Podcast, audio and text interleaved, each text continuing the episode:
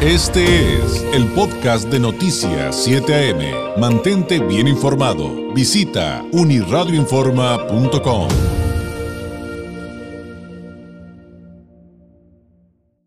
Le agradezco enormemente a Edgar Ramírez, agregado del Departamento de Seguridad Interna de los Estados Unidos en la Embajada Norteamericana de la Ciudad de México, nos tome la llamada en esta eh, mañana. Edgar, ¿cómo estás? Un gusto saludarte una vez más.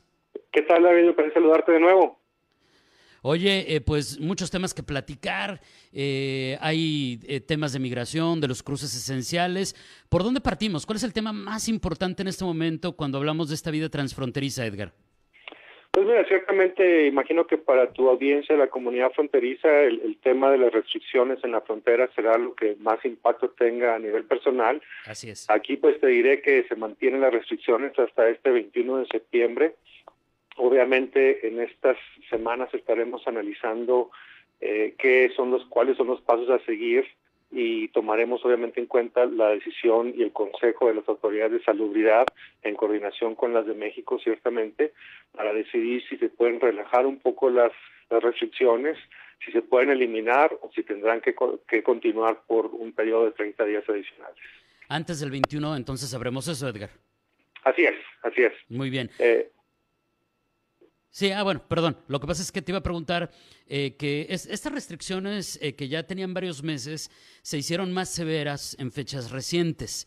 Y muchos se preguntaban eh, cuál era la razón y, y no, nos, no nos quedaba claro en función de que entendíamos que había largas filas, Edgar, que no habían disminuido, que seguían los cruces no esenciales, porque incluso ustedes lo hicieron saber, pero decíamos, pero la gente que tenemos visa de turista no estamos cruzando.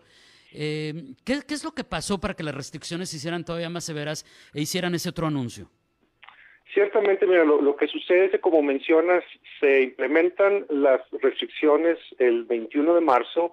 La comunidad mexicana, la comunidad que reside en el lado fronterizo eh, del lado mexicano, eh, ciertamente de forma disciplinada acata la, la petición de obedecer las restricciones, pero lamentablemente los residentes permanentes y los ciudadanos que residen en el lado estadounidense, para serte franco, no lo hicieron, de tal suerte que alrededor de un 63% de los cruces que continuamos viendo después del, del 21 de marzo se consideraron no esenciales. A raíz de eso se implementaron los cambios que mencionas para de nuevo eh, tratar de impactar este flujo de personas porque el problema que tenemos y la única forma que hemos eh, visto para tratar de disminuir la expansión de COVID-19 pues es disminuir este contacto persona a persona. Y aquí es donde se da, estamos tratando de disuadir a estos ciudadanos estadounidenses y residentes permanentes que viven en el lado estadounidense, estamos tratando de, de darles un incentivo para que no estén cruzando hacia, hacia México, eh, a menos que sean por razones eh, meramente esenciales. Ahora, lo que vemos aquí en la vida diaria, Edgar, es que ese aviso, esa advertencia, sí, bueno, y esos operativos, pues sí tuvieron resultado, ¿no? Porque de repente de las larguísimas filas, pues se redujeron notablemente. Sí, hemos visto disminución tanto en el número de vehículos, así como en el número de pasajeros en vehículos y en el número de peatones. De nuevo, entendemos ciertamente el impacto que esto tendrá para aquellas personas que residen en el lado mexicano y ya sea porque son residentes estadounidenses, etcétera, tienen que cruzar hacia Estados Unidos eh, de forma diaria para laborar pero de nuevo nuestra intención es tratar de disminuir este contacto persona a persona en el área fronteriza para poder acotar la expansión del COVID-19. Sí, sin duda creo que es un tema del que también se ha hablado claramente en México y, y, en Baja California y también creo que entendemos todas las afectaciones económicas que son a nivel global, no solamente con nosotros. Pero Edgar, eh, a eso se suma a que días después eh, reiteran una alerta de viaje para los norteamericanos. Eh, eh, si nos pudieras explicar un poquito respecto a que está nivel 3, qué significa y que son varios factores. Sí es el COVID, pero también son temas que tienen que ver con la inseguridad, según leímos en el documento. Claro, son, son, son alertas que se emiten, como mencionas, a estadounidenses y residentes permanentes sobre viajes y esto se hace para, para todo el mundo. En el caso de México, como mencionas, la primera alerta que se emitió después de que se empezó a discernir país por país, fue en el, en el ámbito de salud la más alta también. Eh, la de el tema de seguridad pública no ha cambiado eh, antes de la emergencia del COVID, durante o en este tiempo. Eh, pero la que ha cambiado recientemente en los últimos días es la del tema de salud. Como menciona, se baja a donde se le pide a las personas que reconsideren algún tipo de viaje para México y obviamente lo que se toma en cuenta son temas diferentes para el tema de, de seguridad pública como para el de salud. En el de salud tiene que ver con la prevalencia del COVID-19, la capacidad de la infraestructura del tema de salud, etcétera, pero estas son decisiones que toma la Autoridad de Salubridad en Estados Unidos. La otra, la de seguridad pública, es, es un tema del Departamento de Estado que considera la prevalencia de, de, la seguridad pública, el tipo de, situación o de crímenes a los que estarían expuestos ciudadanos eh, estadounidenses o extranjeros en ciertos países y como sabes también se divide por estados en, en, lo que hace a México. Muy bien. Oye, me voy a regresar al tema de los cruces esenciales, Edgar, si me lo permites, porque tenemos una pregunta del público. Nos dicen que si hay sanciones en caso de que hagan un cruce y el oficial que les toque considere que no están haciendo un viaje esencial.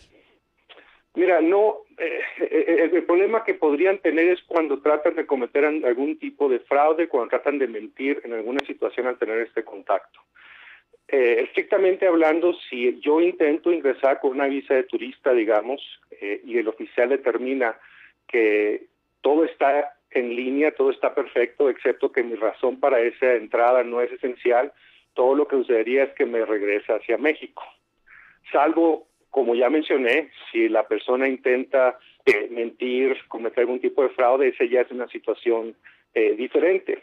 Pero no, no debería haber ningún tipo de problema solamente por tratar de ingresarse una razón esencial. Muy bien. Eso, eso lo hemos platicado muchas veces. Es muy grave si usted le miente a un oficial, bueno, a cualquier autoridad, pero a un oficial de migración también, también lo es, Edgar.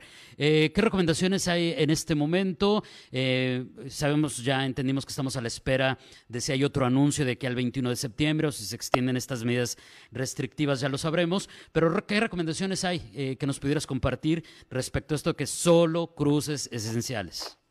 Pues mira, permanece nuestra postura de que solamente cruces esenciales relacionados al, tema eh, de fortaleza comercial, de fortaleza laboral, fortaleza en nuestros sistemas de salud, etcétera, aquellos viajes se continúen siendo puramente por razones eh, de, de, turismo, de recreación, pues eh, en este momento a lo largo de la frontera terrestre eh, se les va a rehusar el acceso a Estados Unidos. Muy bien. Eh, en cuanto a la reactivación de trámites, sabemos que eh, ya eh, estaban buscando volver a, atender a personas que querían renovar o su visa o su Sentry. ¿Cómo está ese tema? Y en el caso de los migrantes que no son turistas, que buscan un proceso migratorio de asilo y todo lo demás, digo, tú me lo aclararás, Edgar, por favor, pero tengo entendido que eso sigue, eso sí sigue igual, está detenido. Así es, estamos hablando obviamente de procesos eh, eh, separados, ¿no? Eh, les les, les eh, pediría que acudan a las páginas, a los sitios web de la embajada y de los consulados, donde les podrán dar eh, información precisa sobre lo que está sucediendo en cada consulado, pero en general, como mencionas, se han estado procesando las visas para estudiantes, porque como sabes, están regresando a clases en Estados Unidos. Cualquier tipo de visa que se requiera eh, de naturaleza urgente, por ejemplo, para algún tratamiento médico necesario, etcétera, y renovaciones eh, de visas de turista, etcétera, se están llevando a cabo y específicamente las que las que intentan hacer son aquellas que no requieren una entrevista presencial. Eh, pero hay acotaciones ahí que de nuevo eh, les solicito acudan a estas páginas uh -huh. para que para que sepan los detalles. En lo que hace a las garitas, como mencionas, desde que comenzó este, estas restricciones del 21 de marzo, no se acepta y no se procesan las garitas a personas que no cuentan ya con los documentos para ingresar a Estados Unidos. Eh, aquí cabe mencionar que los flujos por las garitas pues han disminuido de este tipo, los flujos de personas que no tienen documentos para ingresar a Estados Unidos han, han disminuido de forma importante, eh, pero no así necesariamente los flujos entre las garitas. Los encuentros de la patrulla fronteriza ciertamente en abril dieron un descenso importante, a una cifra de unos 17 mil cruces en el mes, pero el mes pasado, en agosto, registraron eh, 49.500 cruces. Ciertamente cifras mucho más bajas de lo que vimos el año pasado, eh, como sabes, con flujos muy grandes que casi llegaron a un millón a lo largo del año. Eh, pero en una etapa de pandemia, pues 49.500 cruces y significa un reto importante para la, la, seguridad fronteriza, pero específicamente para estas comunidades donde los migrantes pues tienen que tienen que desenvolver su actividad al tratar de ingresar de forma irregular. Muy bien. Ah, bueno, pues la recomendación es todos los casos, regresándome de los trámites, porque hay muchas preguntas del público, no nos va a dar tiempo de responderlas todas, Edgar, pero eh, si usted tiene pendiente un trámite, eh, pues todos son distintos. Hay que entrar al portal y comunicarse con la autoridad, porque por ejemplo nos dice el señor Faz que si tenemos una cita en el consulado de San Diego para pasaporte mexicano, que si podemos cruzar, pues híjole, ¿qué le, qué le podemos responder, eh, Edgar? Sí, eh, la verdad lo, lo, lo, crítico sería acudir a las páginas de los consulados donde se encuentren, en este caso de Tijuana, para que les puedan dar alguna indicación, eh, porque basado en lo que está sucediendo de forma local, podría cambiar la disponibilidad en ese consulado específicamente. Ah, muy bien, perfecto.